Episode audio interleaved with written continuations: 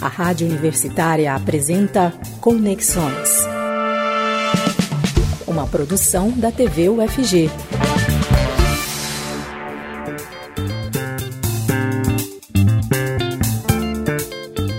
As investigações da CPI da Covid chegaram a um estudo desenvolvido pelo Plano de Saúde Prevent Senior, que avaliava a eficácia do uso da cloroquina no tratamento da Covid-19 o choque diante de denúncias sobre práticas como não informar aos pacientes e familiares sobre a medicação e ocultar mortes por Covid trouxe à tona uma preocupação a respeito de como são desenvolvidas as pesquisas científicas no Brasil e também se esse estudo era ou não uma pesquisa científica certificada.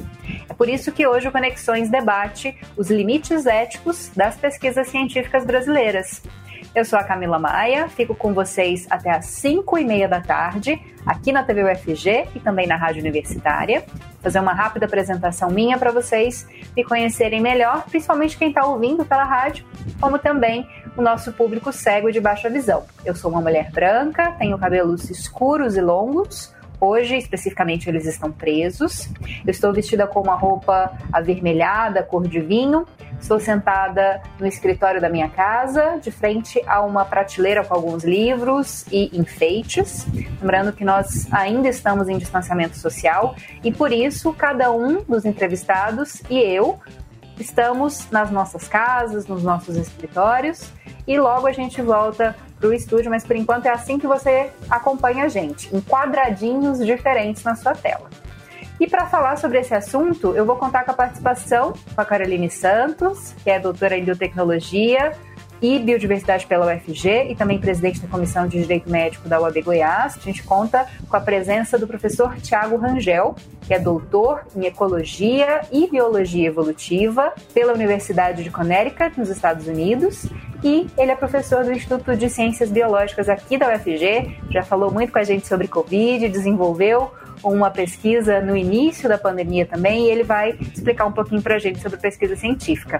Professor, muito obrigada, é um prazer tê-lo aqui de volta. Peço para o senhor se apresentar também para o nosso público. Boa tarde, Camila. É sempre um prazer estar aqui.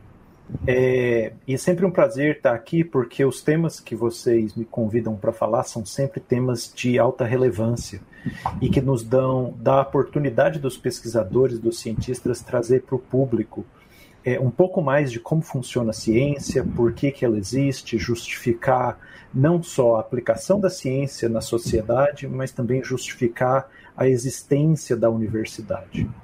Eu sou, é, eu sou branco, tenho cabelos castanhos curtos, é, tenho olhos esverdeados e estou vestindo uma camisa verde também. Atrás de mim tem um quadro que eu gosto muito, de um, é, de um macaco com a mão na testa, com cara de frustrado.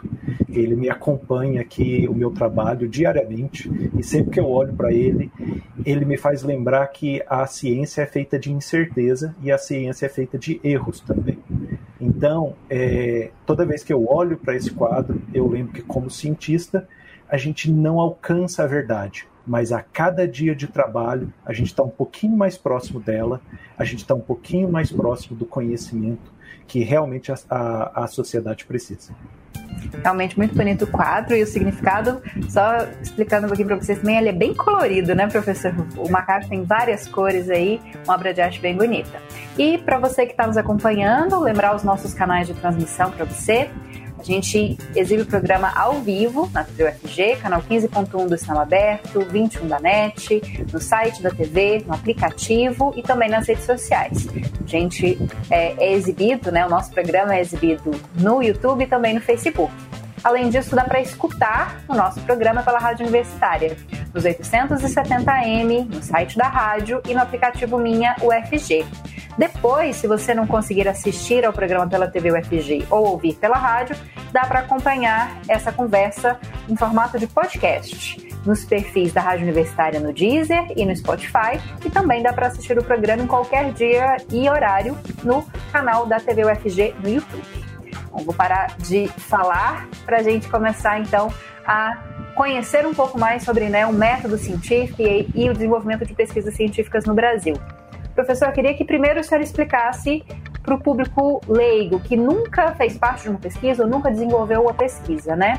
É, como que as pesquisas são desenvolvidas no Brasil e é, gostaria que você explicasse para gente o passo a passo dessa pesquisa.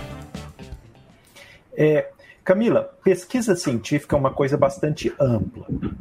É, a gente tem pesquisas do ponto de vista teórico, a gente tem pesquisa do ponto de vista conceitual, a gente tem pesquisas que são feitas com desenvolvimento de modelos matemáticos, mas em especial a que o momento nos faz tratar aqui é a pesquisa experimental.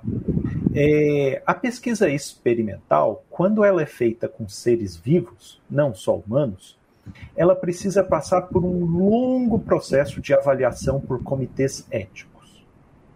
É, aqui na Universidade Federal de Goiás, a gente tem esses comitês.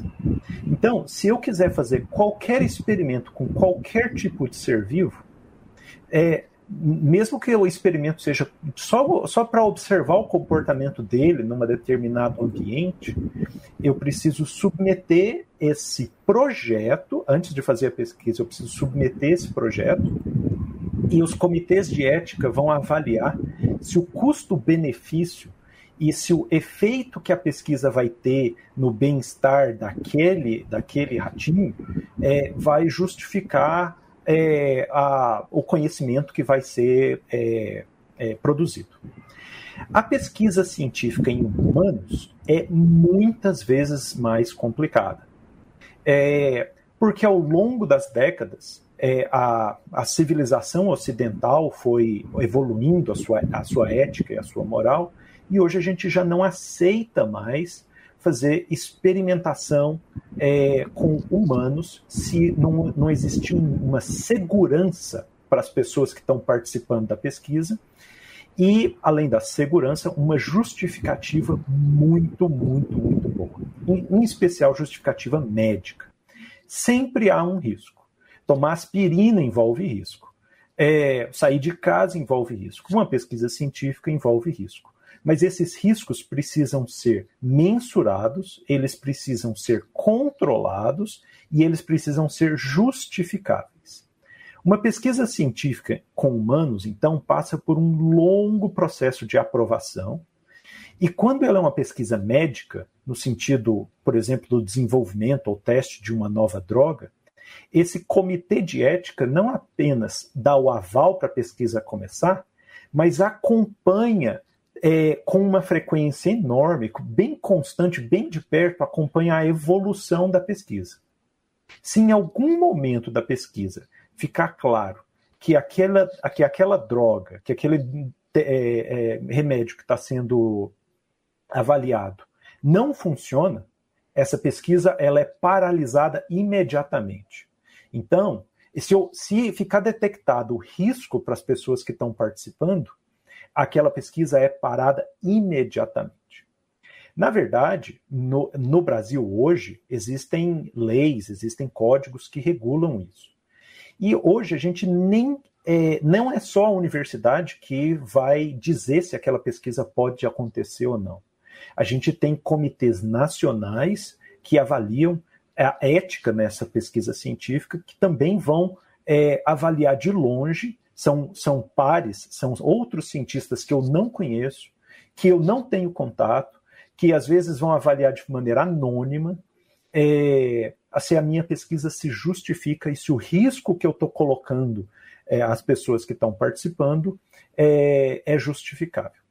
É, eu, falo, eu falo e vou continuar falando aqui ao longo desse programa dos riscos, mas eu queria deixar claro para os ouvintes, é, para os espectadores, que esses riscos eles, eles são inerentes à própria vida, né? eles são inerentes à nossa condição humana. E aqui eu não estou falando de riscos de óbito, eu não estou falando de riscos de, é, de graves danos à saúde. É, uma pesquisa científica ela tem um acompanhamento médico muito próximo e uma avaliação constante por médicos que vão é, documentar individualmente as condições clínicas de todo mundo que está participando da pesquisa. Seja aquela pessoa esteja tomando um placebo, ela esteja, esteja participando de um grupo controle, ou seja, ela não está efetivamente sobre o risco da droga, seja a pessoa que está realmente recebendo é, essa, essa, esse novo medicamento que está em teste. Uma outra coisa, Camila, que eu gostaria de deixar aqui bem claro logo no início, é que a ciência ela é um processo em eterno desenvolvimento. A ciência ela nunca vai poder dizer para você que ela provou alguma coisa. Dizer que a ciência prova alguma coisa é errado. A ciência sempre deixa margem para se autocorrigir. Ela tem um, um processo é, imunológico, autoimunológico, de sempre se autocorrigir. Como isso pode acontecer? É, os cientistas podem mudar de opinião diante de novas evidências, diante de novos testes, diante da repetição dos experimentos e dos estudos que já foram feitos. E todos nós cientistas somos treinados para isso, para ter a mente aberta o suficiente para ter que é, reavaliar nossas posições diante de novos dados, diante de novas evidências. Você está ouvindo Conexões. Eu sou a Camila Maia. Hoje o nosso assunto são os limites éticos da pesquisa científica no Brasil.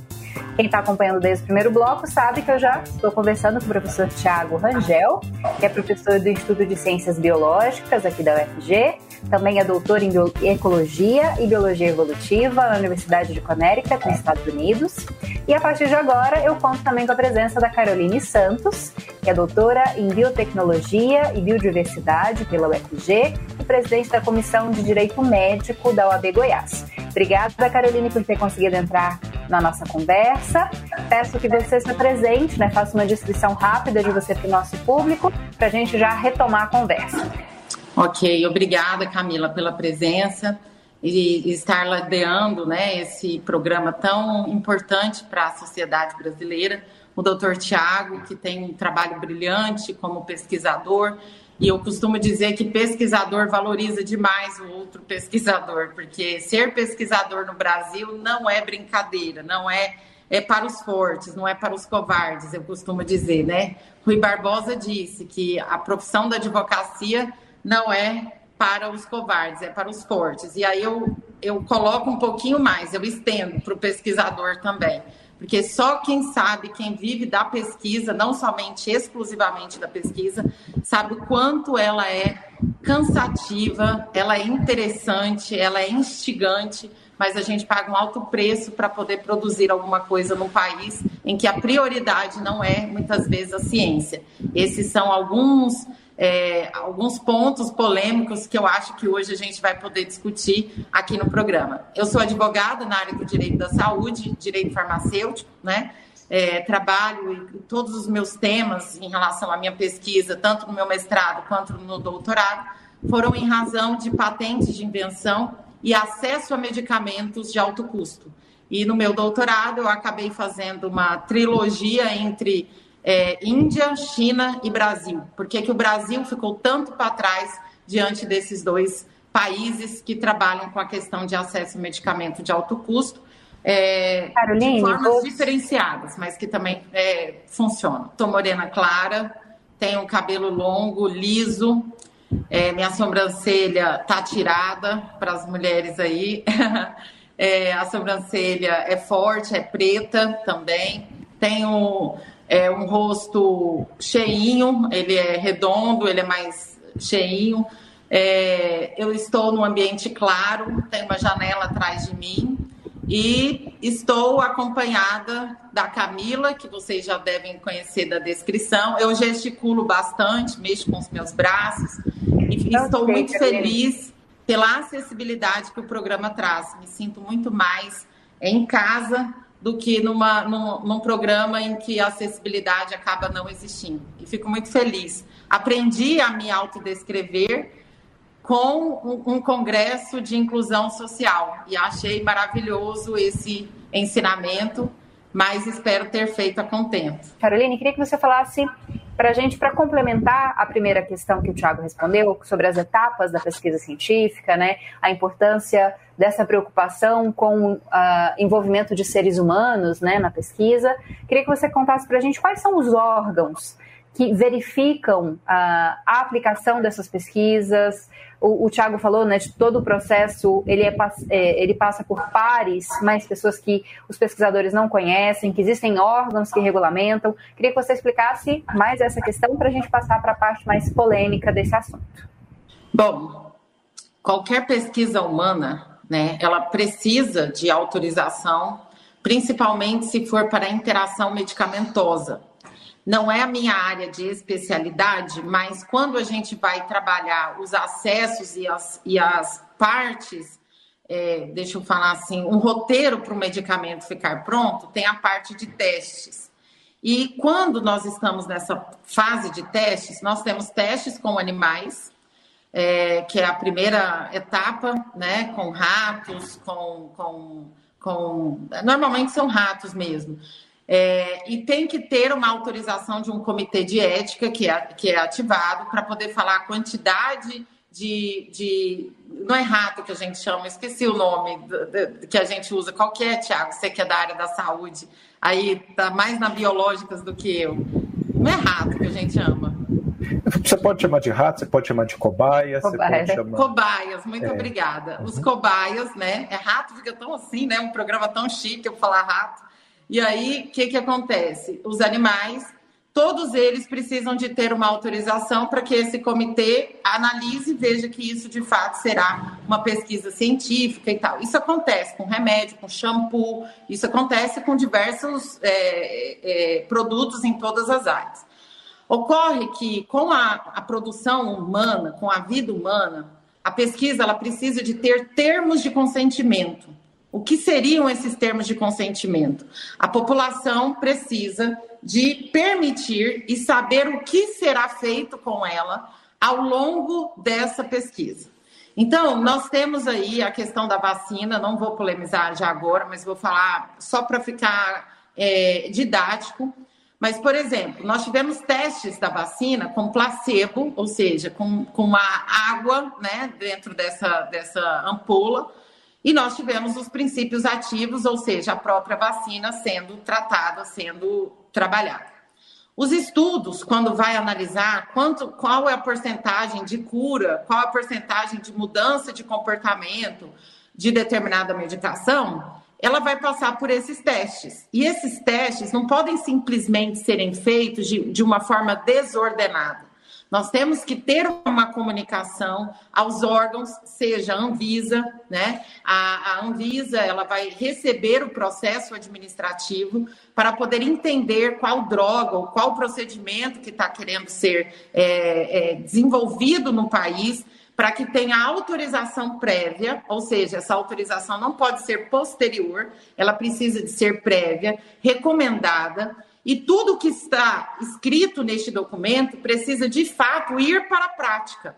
E muitas vezes, Camila, o que a gente acompanha é que no documento está tudo lindo, maravilhoso, e a testagem sai um pouco fora dessa linha de, de trabalho. Então, o que no Brasil nós precisamos? Além desse controle prévio, nós precisamos de um controle concomitante, ou seja, o comitê precisa de dar continuidade à fiscalização de como que esses testes estão sendo feitos na vida humana. Tiago, a Caroline destacou um ponto que eu acho que as pessoas geralmente não entendem muito bem das pesquisas científicas, né? Essas etapas que, eu, se eu não me engano a palavra, eles falam que é um estudo randomizado, né? Em que há pessoas que tomam placebo, há pessoas que tomam o medicamento ou a vacina, elas não sabem disso, os pesquisadores também não sabem. Fica para a gente, professor, como que funciona isso, né? E essa é a etapa já final dos estudos, né? Como a Caroline e vocês destacaram, existem primeiro os estudos uh, com as cobaias, e isso vai se desenvolvendo até chegar no ser humano, para manter também uma certa segurança, né? Que esse medicamento, essa vacina que está sendo testada, ela mantenha o mínimo, né, de segurança para a população. É, eu diria que essa etapa de testagem com humanos talvez seja até não a segunda, mas talvez a terceira ou quarta etapa, a depender do estudo. A gente começa com um ponto de vista teórico, as ideias e o conhecimento que a gente já adquiriu. Depois a gente faz testes em células, testes que a gente chama in vitro, é, dentro de tubos de ensaio e plaquinhas. Depois a gente vai para é, é, animais e depois a gente faz com humanos. Em qualquer uma das etapas anteriores, a pesquisa pode ser cancelada. Agora, o, o, o, funcionamento dos experimentos é, inclusive, um dos temas das aulas que eu dou. Né? Eu dou aula de estatística e delineamento experimental talvez a melhor aula do curso, é a mais legal de todas. O delineamento experimental usado hoje foi inventado, foi criado por um é, pesquisador chamado Ronald Fisher, a partir dali da década de 1911, 1920, ali mais ou menos nessa etapa. E é, ele estabeleceu os critérios para se determinar causa, causa e efeito. Porque uma coisa é você observar uma, uma, uma pessoa tomando uma vacina, outra coisa é você observar a pessoa ficando boa, ou tomar uma droga qualquer e, e ficando saudável. A outra é você determinar se aquela droga é a causa da pessoa ficar saudável. Então, para a gente determinar causa e efeito, a gente precisa seguir um protocolo experimental que a gente chama de delineamento experimental. Ele envolve, em primeiro lugar, aleatorização ou randomização. O que, que quer dizer isso? Olha, todas as pessoas são um pouquinho diferentes uma das outras. Eu, a Caroline, a Camila, o ouvinte, então, eu posso ter uma predisposição para uma doença, a Camila pode ter uma predisposição para ser saudável, é, a Caroline pode ter já tido alguma exposição a um patógeno. Então, eu não posso escolher a, com os meus olhos ou com a minha percepção quem vai tomar a vacina. Porque, nesse caso, a minha própria percepção e a atividade do pesquisador pode estar determinando o resultado. Então, eu preciso ir até um grande grupo de pessoas e distribuir essas pessoas completamente ao acaso entre os que vão tomar ou, a droga ou a, ou a droga experimental e os que vão tomar um placebo. Aí eu já explico o placebo. De tal maneira que cada um desses grupos seja representativo de um universo de pessoas diferentes, na, na medida da diferença entre eles. A mesma quantidade de diferença que tem num grupo é esperado que tenha também no outro grupo. Então a gente não vai entrar na missão de separar as desigualdades, a gente vai misturar de maneira mais homogênea possível. E por que, que a gente precisa de um grupo controle? É, ou por que, que a gente precisa do placebo? Também foi a ideia do Ronald Fisher. Você precisa de, um, de, uma, de pessoas tomando uma injeção de soro fisiológico absolutamente inerte para poder servir de referência, de comparação com aquelas pessoas que vão, de fato, ter a exposição ao princípio ativo, como, por exemplo, a vacina. Por quê? No caso da Covid é fácil de explicar. 97% das pessoas que têm exposição ao vírus desenvolvem sintomas leves. E essas pessoas, elas podem achar que elas foram curadas por um monte de coisa. Elas podem achar que elas foram curadas pelo ar que elas respiram, pelo histórico de atleta que elas têm ou deixaram de ter, pela comida que elas tomaram, é, que elas comeram, mas quando na verdade, ainda que elas não tivessem feito nada disso, elas já melhorariam. Então, nós precisamos de um grupo que é inerte e que é exposto a todas as mesmas condições que o grupo que recebeu o princípio ativo, com exceção, com a única exceção do princípio ativo. Então, o que a gente vai determinar da efetividade do princípio ativo, da vacina ou do remédio experimental, é a diferença entre os grupos, já que esse aqui é um grupo controle. Então, isso é o que a gente chama de experimento controlado, com aleatorização ou com randomização. E a outra coisa, que é a terceira coisa que determina um delineamento experimental moderno, é que a gente não pode fazer esse experimento com apenas uma pessoa de um lado e uma pessoa do outro. A gente precisa do que nós chamamos de réplica. É, nós precisamos de muitas pessoas do lado de cá, o máximo possível, e muitas pessoas do lado de cá. Para quê? Para que os nossos grupos sejam representativos da variação natural que existe entre as pessoas. Uh, Caroline, é, pensando na área né, do direito, é, quem participa de um estudo, essa pessoa tem garantias legais, né? É, existem legislações que tratem de pessoas que fazem parte de estudos, de pesquisas científicas? A, a, questão que a gente tem é, é, do direito civil. Se ela tem capacidade civil, ela pode fazer um contrato, desde que seja de natureza lícita, né, e que tenha objeto, a pessoa é capaz, o objeto é lícito e a forma está prescrita em lei, ou seja, um contrato. Tem casos em que indústrias farmacêuticas, no período de teste em humanos, pagam, faz um pagamento, inclusive, para poder tentar diminuir a falta que, ele, que essa pessoa é, faz, por exemplo, num dia de trabalho que perde, por aí vai. Algumas empresas dão é, presença, não dão, não contam como falta a presença desse indivíduo é, num grupo de pesquisas, ou seja, há uma garantia legal em que ele possa participar, né? Mas a empresa pode ou não, e eu acho que isso poderia já ter virado regra há muito tempo. Mas os empresários não viram a doença como a pandemia, por exemplo, está sendo vista agora. Na minha opinião, nós estamos vivendo a terceira guerra mundial, né? ela só mudou a forma de, de se atingir, né? É, mas é, essa questão de que tudo aquilo que vai ser feito comigo no teste precisa de estar claramente explicado no papel, além de ser verbal, ela precisa de estar claramente descrita, principalmente os efeitos adversos da medicação, os efeitos colaterais, que às vezes, gente, nem o pesquisador sabe ele, ele não é Deus. Então, assim, tem gente que coloca o pesquisador como a pessoa que vai ser responsável por todas as indenizações do mundo. Não, ele está ali dentro de um, de um prospecto da ciência para tentar uma melhoria. E se a gente vai analisar a vida, a, a cronologia, nós temos muito mais tentativas de invento do que inventos que foram de fato levados à frente. Então, nós trabalhamos com o erro para ele virar um dia acerto. Assim foi da lâmpada, assim foi da roda, assim foram de vários, eh, de vários produtos que nós utilizamos hoje.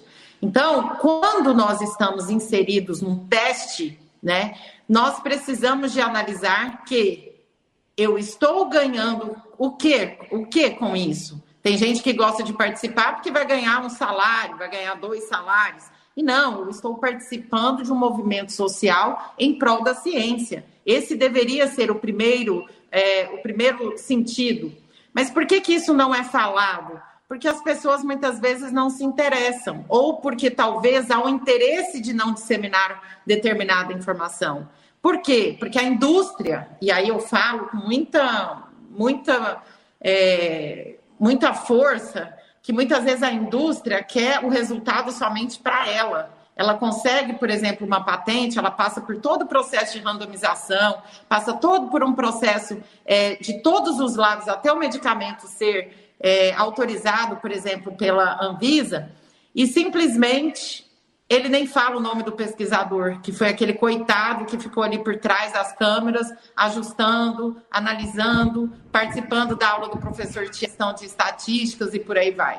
Queria agradecer a presença do José Ricardo Silva, que ele mandou um comentário aqui pra gente, disse que viu por acaso e que gosta muito dessa temática. Ele é graduado em licenciatura plena em Geografia pela UFT, que é a Universidade Federal do Tocantins, e tem dois anos de pesquisa pelo CNPq. Então, pesquisador também, está acompanhando o nosso debate, falando sobre a ética na pesquisa científica brasileira. E a gente vai continuar falando sobre esse assunto. Se você tiver alguma questão para enviar para a gente, uma dúvida, uma sugestão ou mesmo um comentário, manda no nosso, no nosso YouTube, no nosso Facebook ou no nosso WhatsApp. O WhatsApp é o 62 99181 1406. Você está ouvindo Conexões.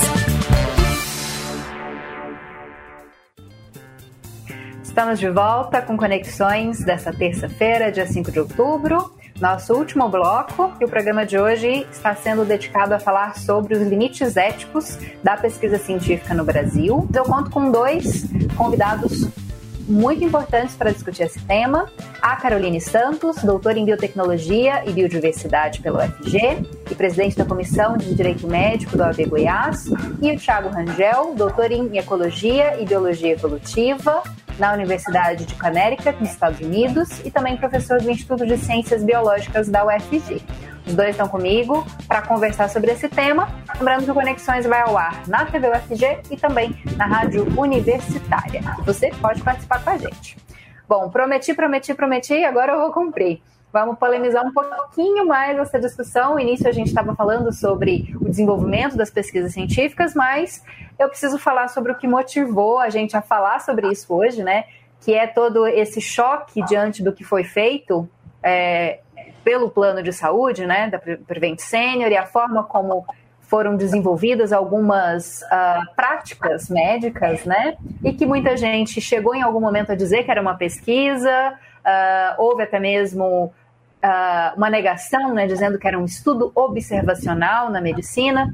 Professor Tiago, existe esse estudo observacional na medicina? Isso é uma pesquisa científica? O que foi feito uh, ao dar medicamento para pessoas que estavam com Covid para verificar se o medicamento era eficiente, eficaz ou não contra a doença? É uma forma de pesquisar? Explica para gente um pouco sobre isso. É, Camila, é uma excelente pergunta. Eu acho que eu vou começar é, aumentando aqui o grau da polêmica e eu vou dizer e deixar bem claro para a nossa audiência. Jaleco branco não é sinônimo de cientista. Então, médico, médico que atende no consultório e que é, faz, atende e receita é, remédio e que atende as pessoas, não necessariamente é cientista. Ele pode até ser, mas não pela condição de usar um jaleco branco. Então, é, no Brasil existe uma tradição e um dogma mantido pelo conselho, pelos conselhos é, federais, estaduais de medicina, é, de que a percepção clínica e a intuição clínica e a experiência clínica do, do, do médico precisa ser levada em conta é, para administrar, para que ele tenha liberdade para administrar e receitar remédios. Isso é completamente contrário à tendência mundial de fazer medicina baseada em evidência, medicina, medicina baseada em ciência, no qual o médico ele não tem uma liberdade, uma autonomia enorme para receitar, porque ele precisa obedecer o que a ciência já sabe, não a intuição pessoal ou a experiência pessoal dele. Então, é, o estudo que a Prevent Senior fez foi justamente nessa linha de a experiência ou a intuição de um grupelho de pessoas que vestem jaleco branco fala mais alto do que os critérios e os limites éticos que a sociedade ocidental já estabeleceu.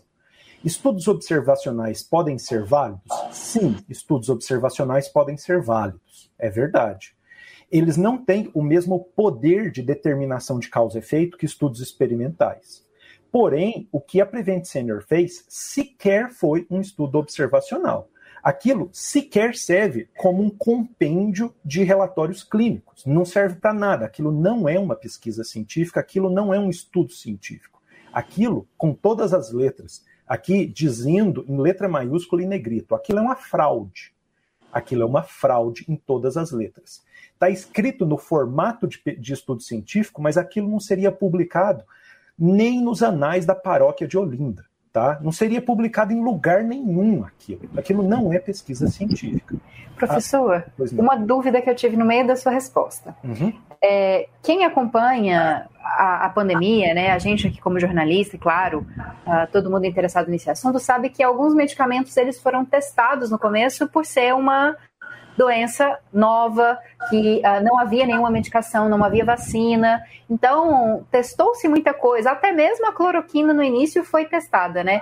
Isso também não pode ser considerado ciência, isso é um, seria uma tentativa médica. Como é que a gente pode determinar e até que ponto o médico pode receitar um medicamento, né, na busca por salvar ou por auxiliar aquele paciente e o que foi feito pela Prevent Senior, já sabendo que aquele medicamento, né, por pesquisas científicas, não tinha efetividade? É, no Brasil, para o Conselho Federal de Medicina, médico e autonomia médica é confundida com soberania e eles podem fazer o que eles quiserem.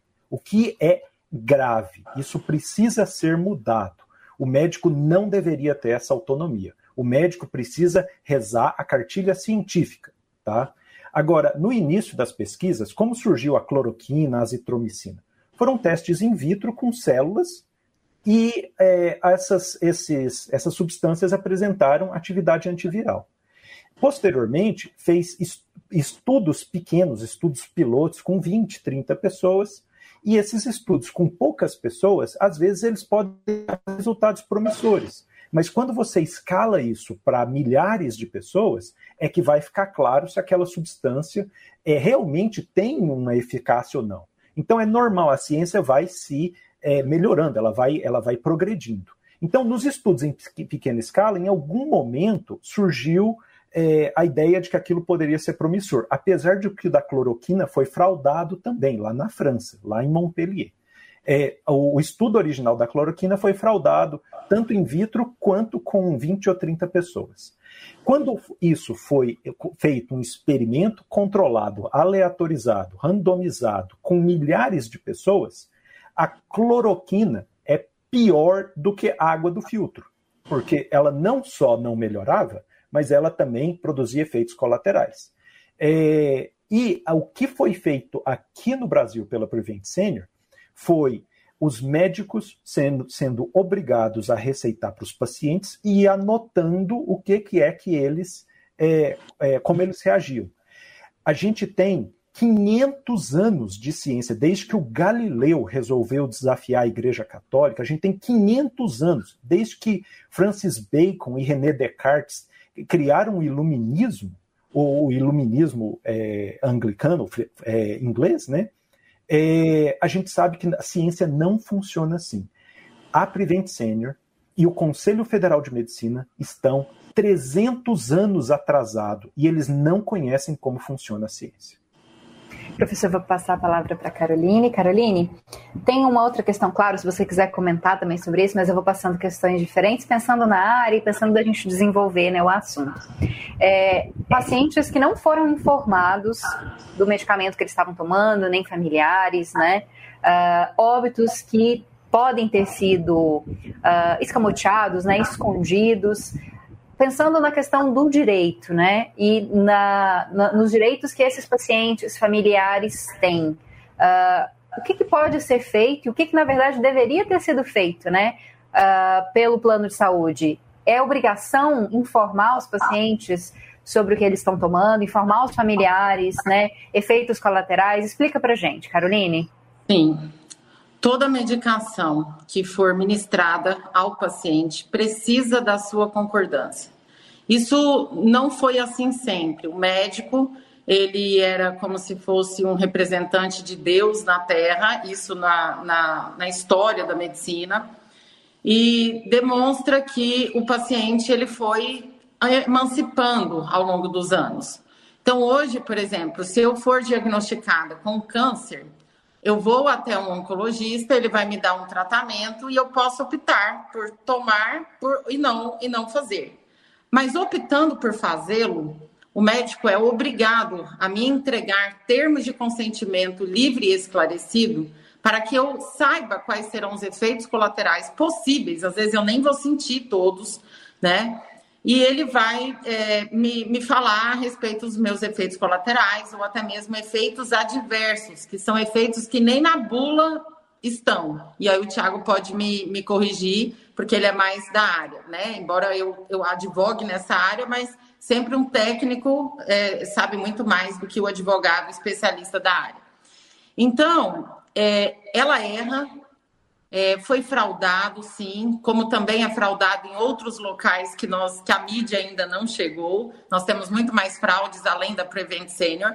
Isso não é no sentido de dizer que ela tem menos culpa, não. Cada um tem que responder dentro do seu núcleo de responsabilidade. O que eles fizeram foi muito sério, e isso eu estou dizendo diante do depoimento da advogada na CPI, dizendo que os oxigênios dos pacientes foram diminuídos para poder acabando com a vida de pacientes terminais. Como assim? Se um paciente COVID necessita de oxigênio, como que eu vou fazer a diminuição? E não era uma diminuição, às vezes, para estubar, era para morrer, era para poder desocupar leitos. Isso é crime, isso é, é homicídio, e, e, na minha opinião, é hediondo, deve ser qualificado. As pessoas devem ser chamadas a cada uma dentro da sua responsabilidade para serem de fato punidos. Então, familiares e pessoas que receberam esse tipo de tratamento, né? não só pelo plano de saúde da Prevent Senior, mas aqui em Goiás, em qualquer outro lugar que tiverem recebido esse tipo de tratamento, uma medicação que não se sabia qual era, se perceber que, por exemplo, atestado de óbito não consta a Covid-19, essas pessoas podem entrar com ações judiciais, Caroline? Sim, as pessoas podem ingressar com as ações judiciais é, desde que ela determine né, o, que, o que de fato aconteceu com aquele paciente, que tem um histórico, que saiba é, colocar. Eu vou contar uma história muito rápida. Eu tive Covid, eu fiquei em coma durante 13 dias e fiquei internada ao longo de 30 dias. Eu perdi 14 quilos em 13 dias. É, eu virei uma caveirinha, porque eu já estava magra, e ganhei, tive um reganho de peso agora, depois do Covid, de 16 quilos. Um peso, assim, em seis meses, uma coisa louca. É, e eu fui perguntar para o meu médico. Eu tinha um médico particular, eu sou, tenho um plano de saúde, mas tinha um médico me assistindo de forma particular. Ele falou, Carol, o que tinha de dieta hipercalórica, hiper, ou seja, acima do que o plano de saúde dava, eu pedia hiper, triper para você ter condições, porque você estava perdendo uma massa muscular muito forte e o seu pulmão não estava reagindo. Enfim, tomei uma, quanti uma quantidade louca, ele até diz exagerada, de corticoides. Eu não podia, naquele estado de saúde, dar um termo de consentimento, assinar um termo de consentimento. Porque se eu tivesse normal, eu ia falar, pelo amor de Deus, corticoide não. E a gente sabe que os maiores opioides, eles estão baseados dentro dessa linha do corticoide. E elas são utilizadas na UTI, em, em diversas doenças, e não somente na Covid. Enfim, com 10 dias que eu estava entubado, meu pai morreu. Meu pai morreu por falta de vaga na UTI. Ele morreu sendo entubado numa unidade ambulatorial. Eu fui entrevistada por todas as emissoras. Carol, você vai processar o plano? Porque o plano ele pagava, era o primeiro boleto do mês que ele pagava, e ele falava: plano de saúde a gente nunca pode é, atrasar. E ele morreu por uma ineficiência do plano. Ah, mas estava tudo lotado, estava tudo cheio. Eu não perguntei. Eu tenho um contrato com o plano de saúde que precisa de ser efetivado. Se está tudo lotado, eles que se virem para poder aumentar a quantidade de leitos. Se não tem respirador, que se vire para comprar respiradores.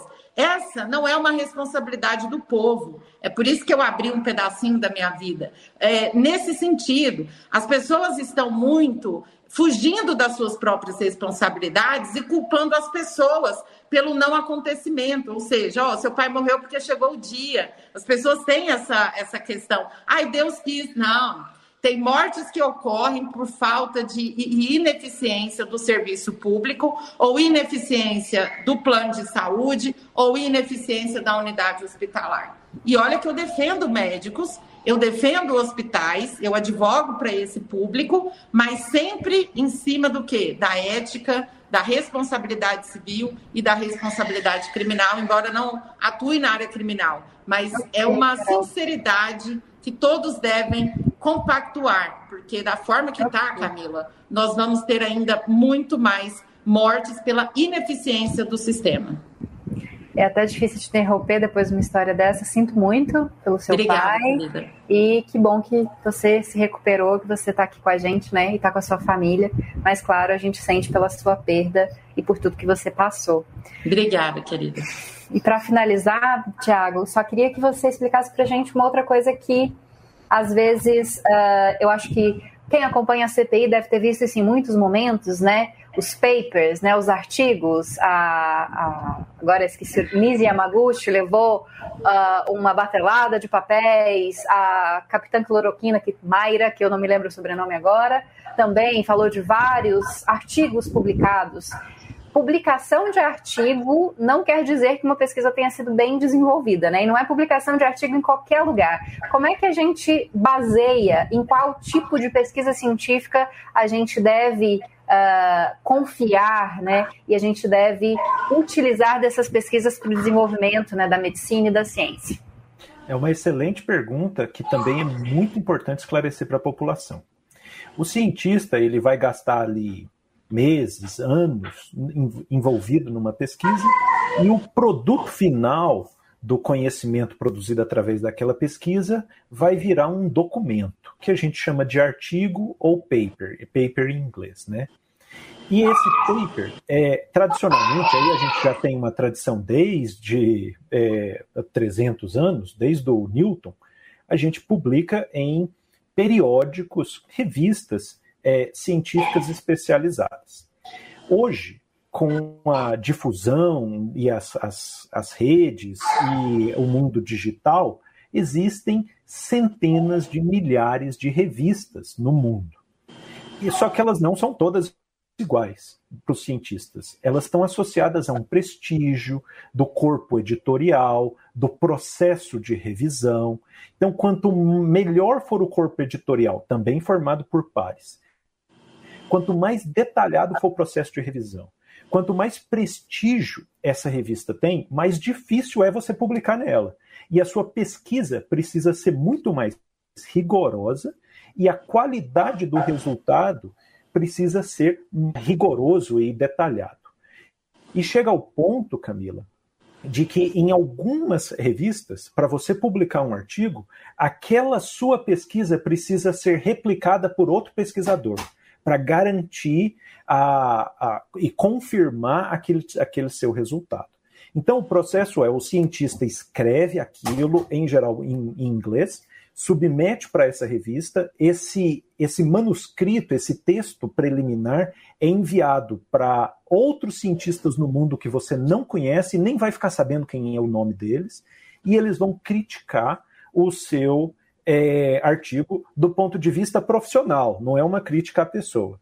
E aí, se o seu artigo sobreviver às críticas, ele é publicado. Mas isso não significa, ainda que seja numa boa revista, não significa que aquilo se tornou verdade. Não existe verdade em ciência. Porque pode ser que aquele seu resultado seja suplantado, seja mostrado que ele é consequência de algum detalhe, ou talvez um erro no seu experimento, isso não, não interfere na carreira do, do pesquisador. A ciência vai melhorando, sempre avançando. Então, é, as, a, os fatos começam a ser estabelecidos na, em, em, ciência quando existe um acúmulo de evidências em favor daquela conclusão. E o acúmulo de evidências é um, um monte de artigos, todos apontando na mesma linha. Agora, é fácil. Só mais uma frase. Sim. Agora, é fácil eu cavar a literatura para encontrar qual, é, é, evidência de qualquer coisa? É super fácil. A Nise Yamaguchi pode encontrar 200 papers em favor da cloroquina. Todos eles ou são amostras pequenas, publicados em revistas ruins, que não dão solidez para aquela conclusão apresentar um paper não é um certificado de veracidade da ciência. Obrigada, Thiago, pela sua presença. Muito bom tê-lo de novo aqui como nossa ponte no Conexões. Obrigada, Caroline. É um prazer ter você aqui. Bem-vindo ao Conexões. Espero vê-la novamente. Queria só agradecer de novo aqui a Aline, ao José Ricardo, ao Aurélio Gonçalves, a Caroline Brito, que mandaram uh, comentários aqui no nosso chat no YouTube. Espero que você tenha gostado do nosso debate. Tem mais programas programa na quinta-feira, quatro e meia da tarde. Informações acessíveis ao público surdo sobre o estado de Goiás, o Brasil e o mundo. E na próxima terça tem mais debate do Conexões. Até mais! Terminamos de apresentar Conexões. Uma produção da TV UFG.